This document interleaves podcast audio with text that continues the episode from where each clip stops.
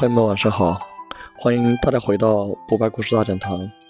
想出来的成绩误人前程，只有做出来的成绩才能坐人腾飞。啊，非常的抱歉啊，今天这个嗓子呢还没有恢复到这个正常的状态。呃，为了能够让大家，嗯，这个感受不那么好，不那么不那么不那么坏啊，所以呢，我呢，呃，继续用文字的方式呢，把明天的这个交易的这么一些策略啊，给到大家。啊，大家抱歉啊。